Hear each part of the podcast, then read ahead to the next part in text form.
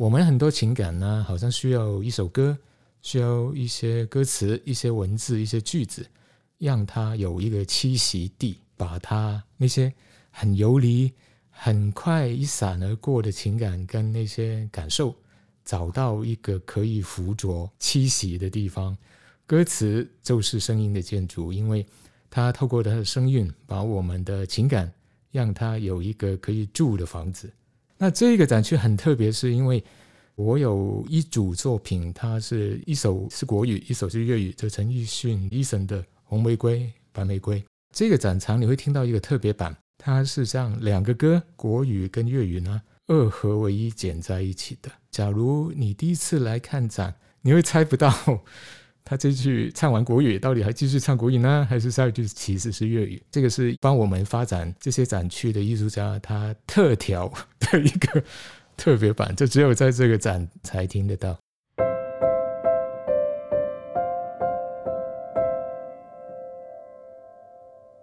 欢迎收听《迷成品 Podcast》放送观点，在这个单元里，我们邀请各行各业的来宾对谈。透过多元主题分享，一起领略思想的跨越，以及对美好生活的想象。大家好，我是陈轩。在迷成品的 Podcast 节目里面，我们访问过非常多的文字工作者，有些人是编辑，有些人是作家，大家透过文字来传递文化，表达情感。但是在众多的文字工作中呢，我觉得作词人一直是一个非常特别的角色。他仿佛隐身在音乐作品的背后，但是好像在无形之中又贯穿了整个音乐作品。今天的节目呢，邀请到两位特别的来宾，分别是知名作词人李卓雄老师，人称法兰，以及非常资深的演唱会导演张文林老师。他们两位跨界合作，透过展览的形式来让大家沉浸于文字的魅力。首先，我们先请两位老师与我们听众朋友打个招呼。大家好，我是法兰。大家好，我是文玲。法兰老师和文玲呢，两位分别是作词还有演唱会制作的大神级人物啦。可是很有趣的是呢，其实两人呢都是策展这个项目的新手，所以在一开始，我想要先来跟两位聊一聊，请教一下 We Word。这个展览是怎么样促成你们合作的契机，以及这个展览的名字为什么叫做 We Word 自我定造？可以请法兰跟我们说一下吗？不如从我们这一次展览最后一区，它的名字就是 We Word 自我定造歌词树，从那棵树开始讲会比较具体。那个玩法是怎样呢？大家进来就会从我的十二首作品里面选四句歌词。然后呢，你站在麦克风里面，你用念的朗读那个歌词，声纹就会变为歌词在你脚底下，然后你会看到歌词传输从树根一直到树干，然后到树的气根长出新的气根出来，然后歌词也会附着在气根里面。树其实好像是世界的缩影，因为多了一棵树，可能在改变了整个风景。这个游戏里面有一个寓意是，我们选择我们喜欢的东西，比如说是歌词，来创造我们的风景。当初我想这个概念的时候，我在想说，我们往往会说我们喜欢听歌，因为歌词写中了我们的情感，好像是我们主动去选择。不过有时候你可以再想一想，会不会我们也很常固定听某一个类型的歌？是反过来，歌词写成我们成为某一类型的人，这是自我定造的两面性。所以，其实光是从展览的名称，你就可以知道它是一个双向互动，在这个里面。对，互动是最明显在歌词数这个部分。这一次其实形式是非常多的，它是一个数位的体验的一个展览。为什么我们会想到用歌词呢？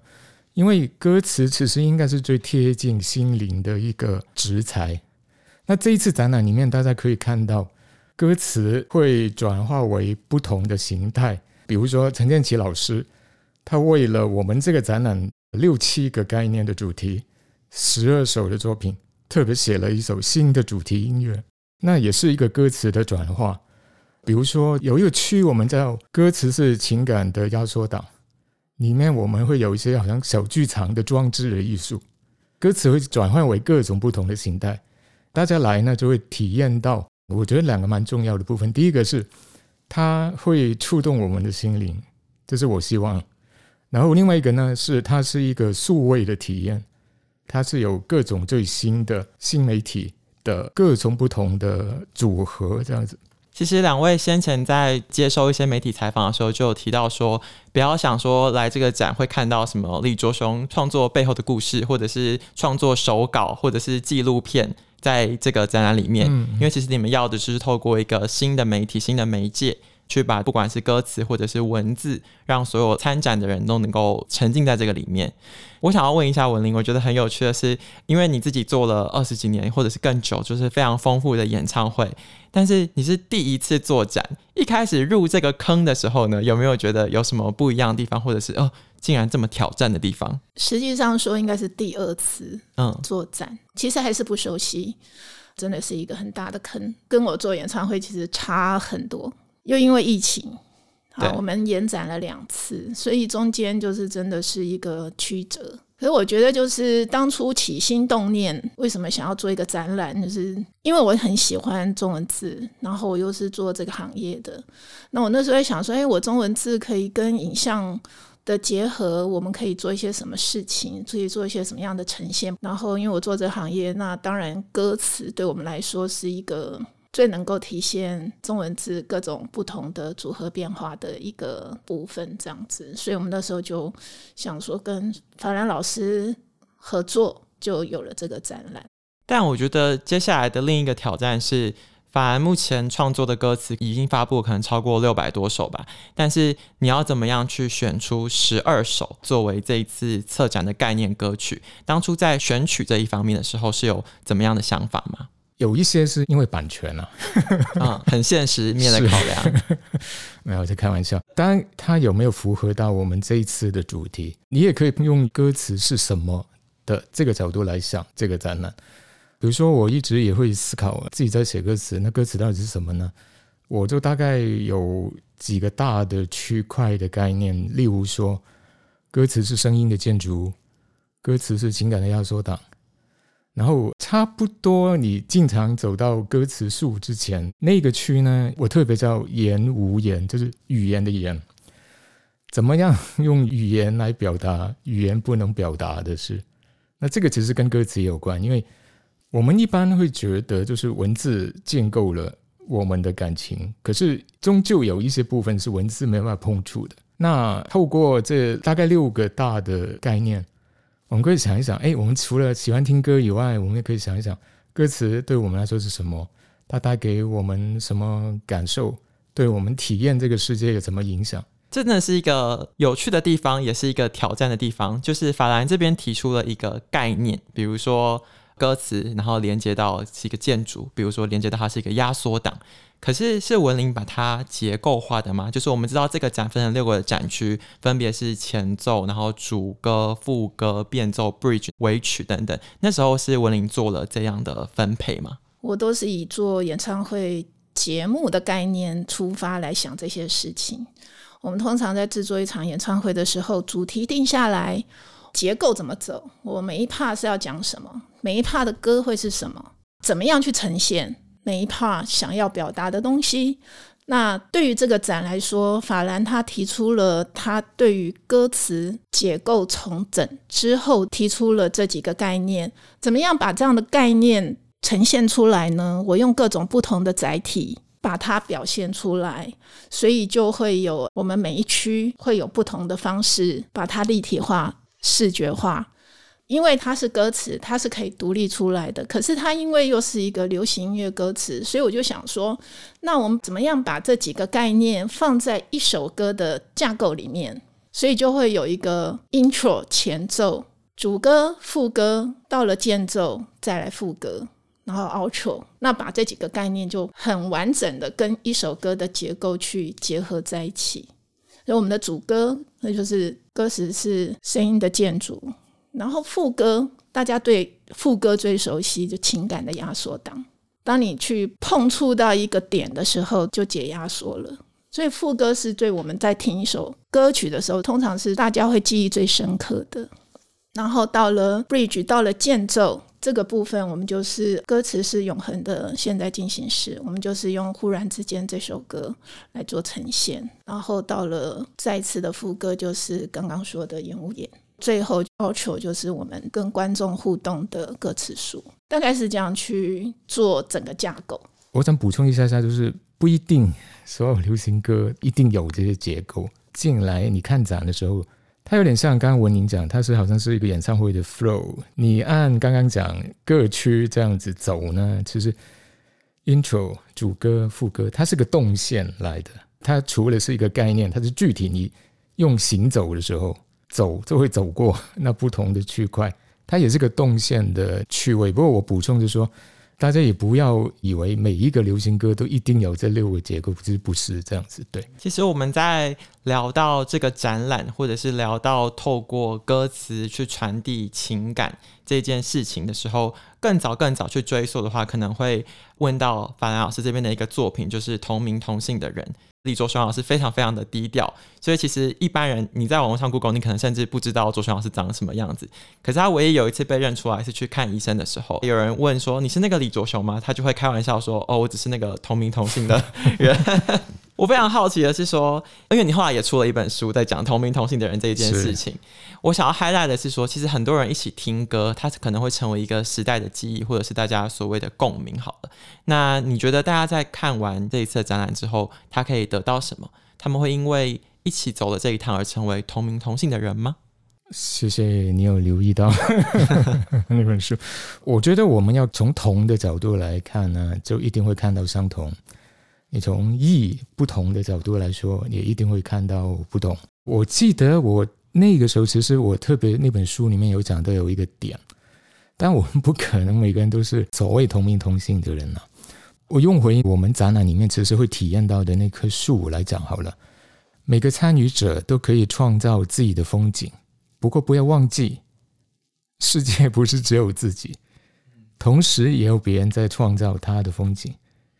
那我们一起在一起呢，其实是你跟我跟他之间的一个存在，那就是同跟异，你跟我跟他之间那个之间是非常重要的，不一定一定要成为他，成为我，成为你，我们可以允许哦，原来他喜欢这样的风景，那他创造的也成为了我的风景的一部分，我觉得这个是比较重要。那所谓同名同姓，其实。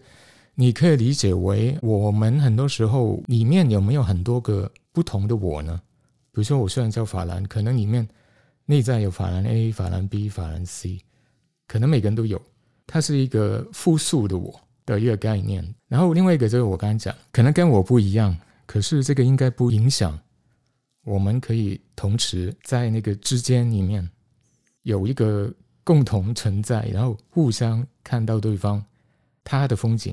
的一个感受，一个角度，这个真的很有意思，而且真的很巧合。因为其实成品的创办人吴清友先生他就有聊过“之间”这个概念，哦，就是生命的开始跟结束是两个点，但是我们如何去度过它，怎么样去体验它，其实就取决于那个之间我们创造或是经历了什么。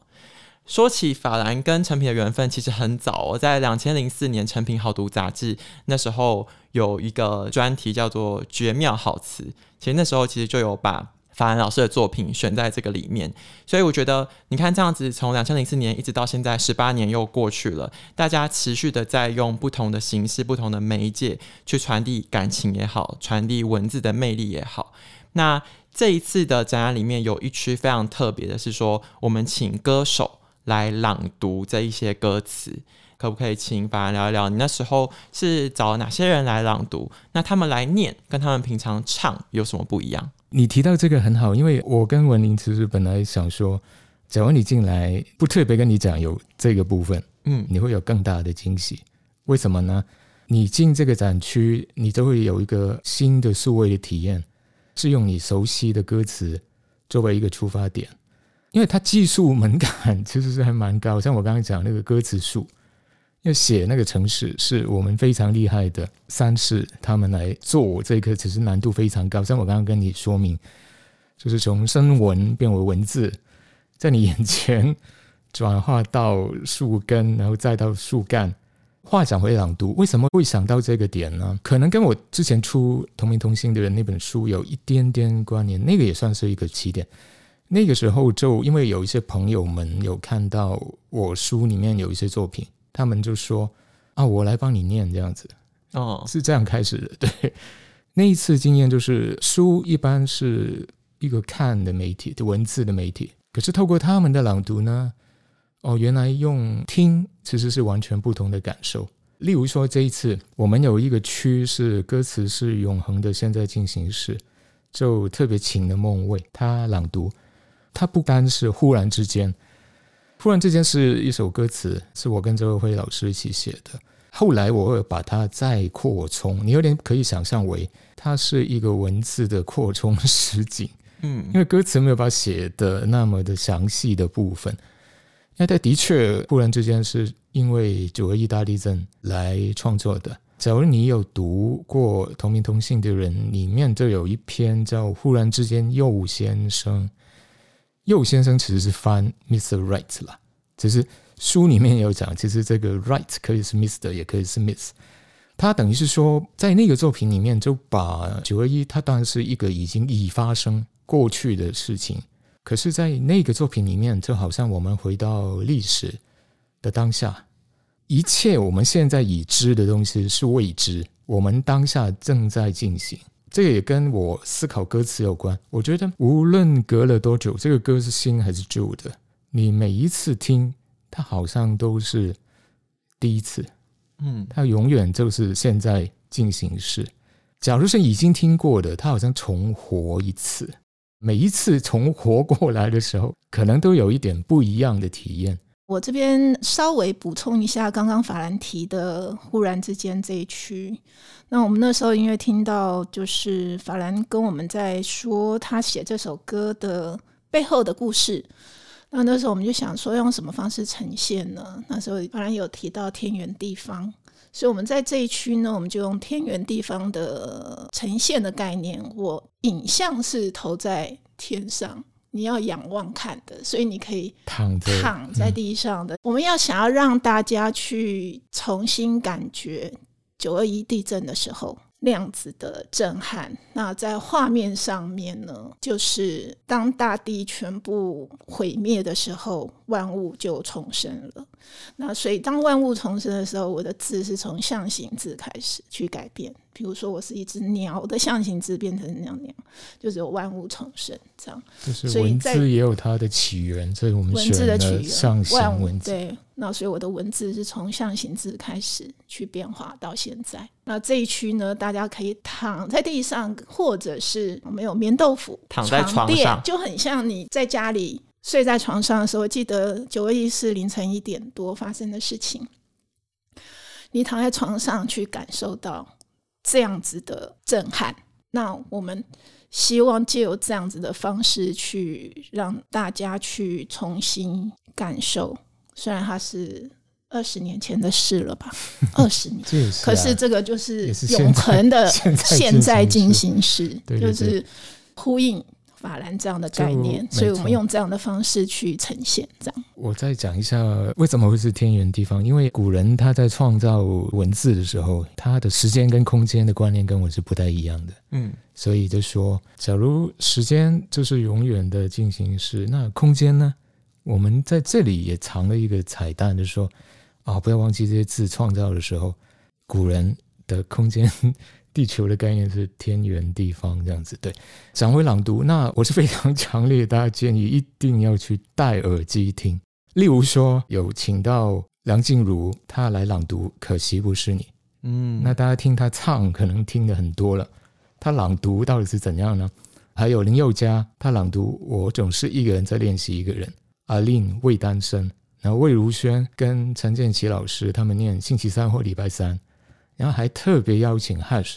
帮我念，本来是陈奕迅的《给你》这个单元里面，我要特别再补充，有请陈建奇老师读我同名同姓的人里面的一篇作品，是关于写词到底是怎么一回事呢？那个作品呢，就用了写词，好像是在写信，写给不知道谁来收信的人。所以整个朗读的单元，我们叫为你而生，声音的声，嗯，那些原唱的歌手，这一次他不用唱的，他朗读给你听歌词，那也是可以体验啊。歌词假如没有旋律，光是听这些文字，它到底有没有那个力量呢？但我有一个很好奇，就是在老师你做作词工作的时候，一开始只有听一个空白的旋律。我记得你那时候聊过，说早期，比如说你跟李宗盛大哥合作的时候，他就给你听一个 demo 带，然后问你说你听到什么？对，那你听到什么之后，你把它写出来成为歌词，跟我现在去这个展览，我戴着耳机听他们念的歌词，你觉得这个东西它会是一样，或者是有什么关联的吗？诶，你这个又问到另外一个非常好的点了。刚刚文宁有讲，歌词是情感的压缩档。我们有一个歌叫魏如萱的《Why》，在这个装置里面，你会听到陈建奇老师原来唱的 demo。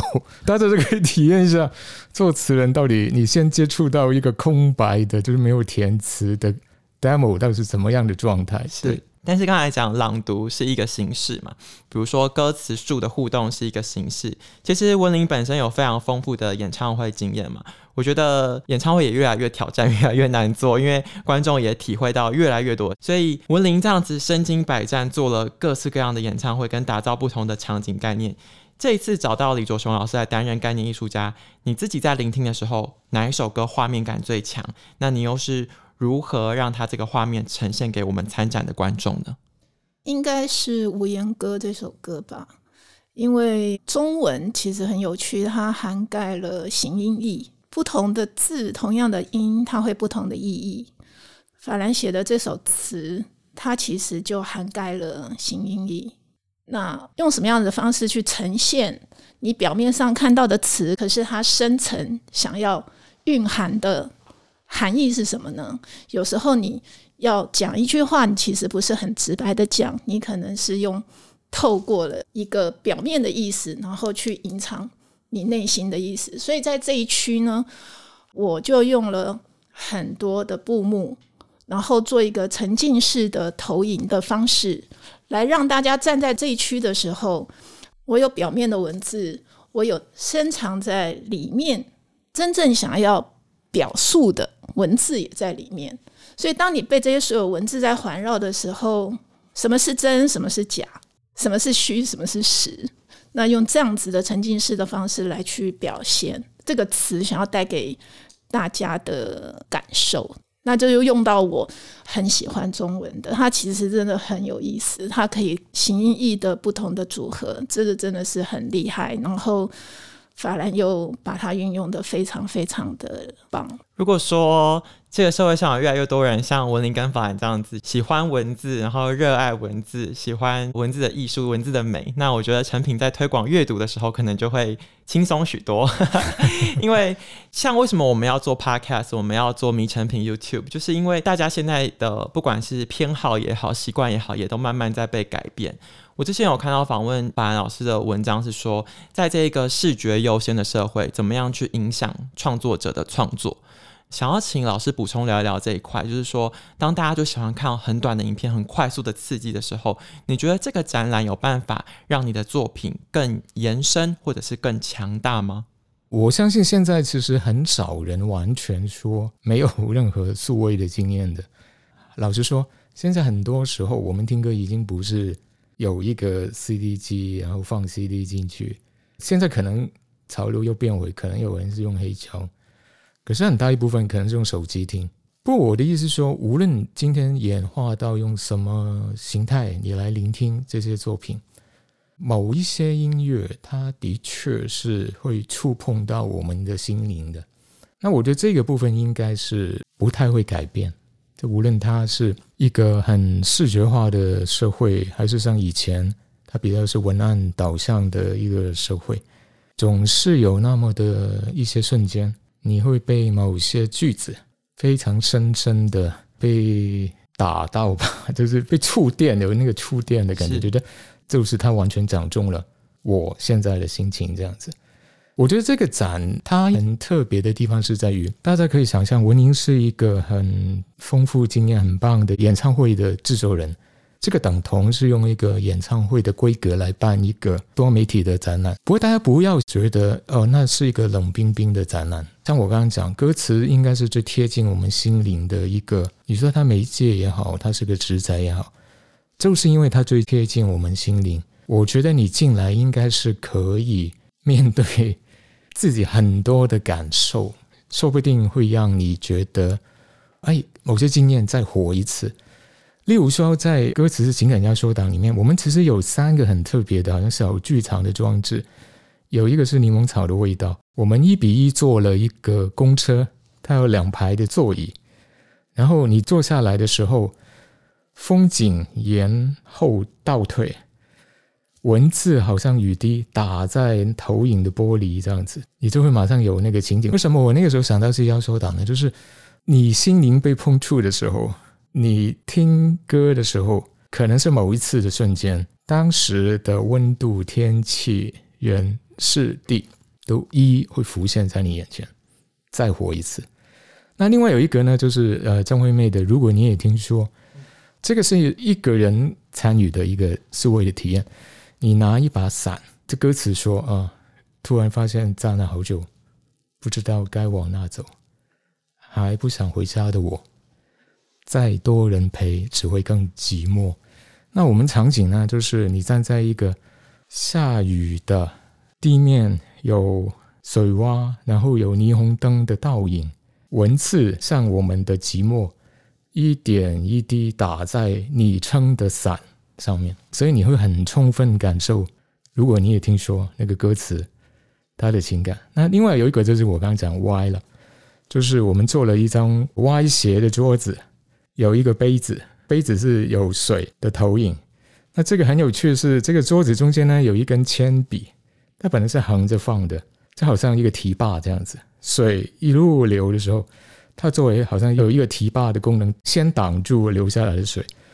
不过水一路累积的时候，这个铅笔终究还是会决堤，它就会从横的变为直的。那水就一路一泻到底，这样子，那也是 Y 里面的歌词讲的一种情感吧。因为里面有用到荷兰的一个故事，就是说全村子都没人发现水坝有个洞，只有一个小男孩他发现。那我那个时候用这个意思说，假如每个人要很认真解决自己的这些坑坑巴巴的洞，你很情急之下用手指。堵住这些洞的时候，你就困住，离不开了。所以刚刚是大概说明这三个情境的小剧场吧。这也许应该是我们每个人脑子里面很常在演的小剧场，所以我觉得应该是蛮好玩的。在法兰老师刚出道的时候，可能是一个大制作的时代，然后它会是一个很大众文化主流音乐。其实近年来我们可以看到，文化或者是音乐这件事情有越来越分众的一个趋势。那我们讲到不管大众分众这个 TA 的概念好了，文林这边觉得我们这个展览想要吸引怎么样的人来看？他们能够看完这个展览之后带走一些什么？第一个，我想是喜欢流行音乐的人吧。然后第二个，我会觉得是喜欢文字的人。第三呢，喜欢拍照的人。这里面太好拍了。真的，我们的画面都很美，真的很好拍。然后第四个，我觉得你可以在里面不经意的碰撞到你曾经有的回忆，可能给你有一些新的不一样的感受跟感动，这样子。我觉得是我们想要做的，就是一个好玩、好看，又可以给你带着心灵满足的一个展回去。对我来说，是最基本的。最基本想要达到的一个功能，这样子，因为我觉得歌词对我来说，它是可以独立存在的，它独立于曲。我不是每一曲我都有音乐的，嗯，啊，我们很多区就只是歌词，嗯，然后不同的载体去呈现，所以它是可以独立存在。歌词它可能也可以变成一篇散文，它可以各种不同的方式去存在。那你怎么样从这样子的字句里面去，我用不同的形式、不同的载体，让你有一个不一样的体验，这是比较有趣的部分。我倒想大家可以从共鸣这个角度来玩一下，来参加这个展览，觉得然后感受一下，也觉得很好玩，因为歌词本身有生命力，然后它碰触到我们对的频率的时候，那个共鸣，那个心灵的满足，我觉得是这一次我们希望大家看完以后，除了觉得哦很酷、很厉害以外，心灵也会觉得很饱满、很满足。到时候整个展览逛完之后，不免的就是如果我想要买一下周边商品的话，这一次的周边商品其实我知道好像很多元，而且藏了很多小巧思在里面，可以请法兰也介绍一下吗？我先讲一下肥皂好了。我们选了三首歌，有《可惜不是你》，然后《柠檬草的味道》里面的“我们都没错，只是不适合”，还有一个呢是《星期三或礼拜三》里面的“从前我不知道这世界同时有着你”。前面两个呢是应该是过去式的爱情，所以我们的想象就是，因为它肥皂嘛，它是比较比较软的，可是。那些文字、那些歌词是刻在那个肥皂里面。我们在想说，假如不能刻骨铭心，起码可以干干净净，你可以洗得冲的干干净净。那当第三块，你可能就舍不得用了，因为那是在恋爱当中。那我们顺着这个创意啊，我们延伸到很多不同的周边，也可以请文玲再继续介绍一下。呃，我们周边还有铅笔组，嗯，有六支不同词句组合成的铅笔。我们有一个名称给他，把自己写坏 铅笔组，把自己写坏铅笔组。那你呃写坏以后，不是是不是要修补呢？所以我们有一个，我们都没错，只是不适合修补组，就是纸胶带。纸胶带是修补组，对，各种创意可以大家来玩这样子。嗯、是对，刚才跟两位老师说，这个周边呢，送礼自用两相宜，然后告白打枪都适用。对，所以大家逛完展览不要忘记到周边逛一逛，看一看，是真的限量的哦。非常谢谢法兰老师还有文英老师精彩的分享，今天的节目就到这里。如果你对这个展览主题充满兴趣，欢迎赶快到各个购票平台购票，找一天到松烟走一走，逛一逛展览，也到旁边的成品读一本好书，继续享受文字的魅力。如果你喜欢这一集节目，请在收听平台给我们五颗星的好评，或者是分享给朋友，留言告诉我们你喜欢的部分是什么。谢谢大家收听，也谢谢今天的来宾，大家拜拜，拜拜。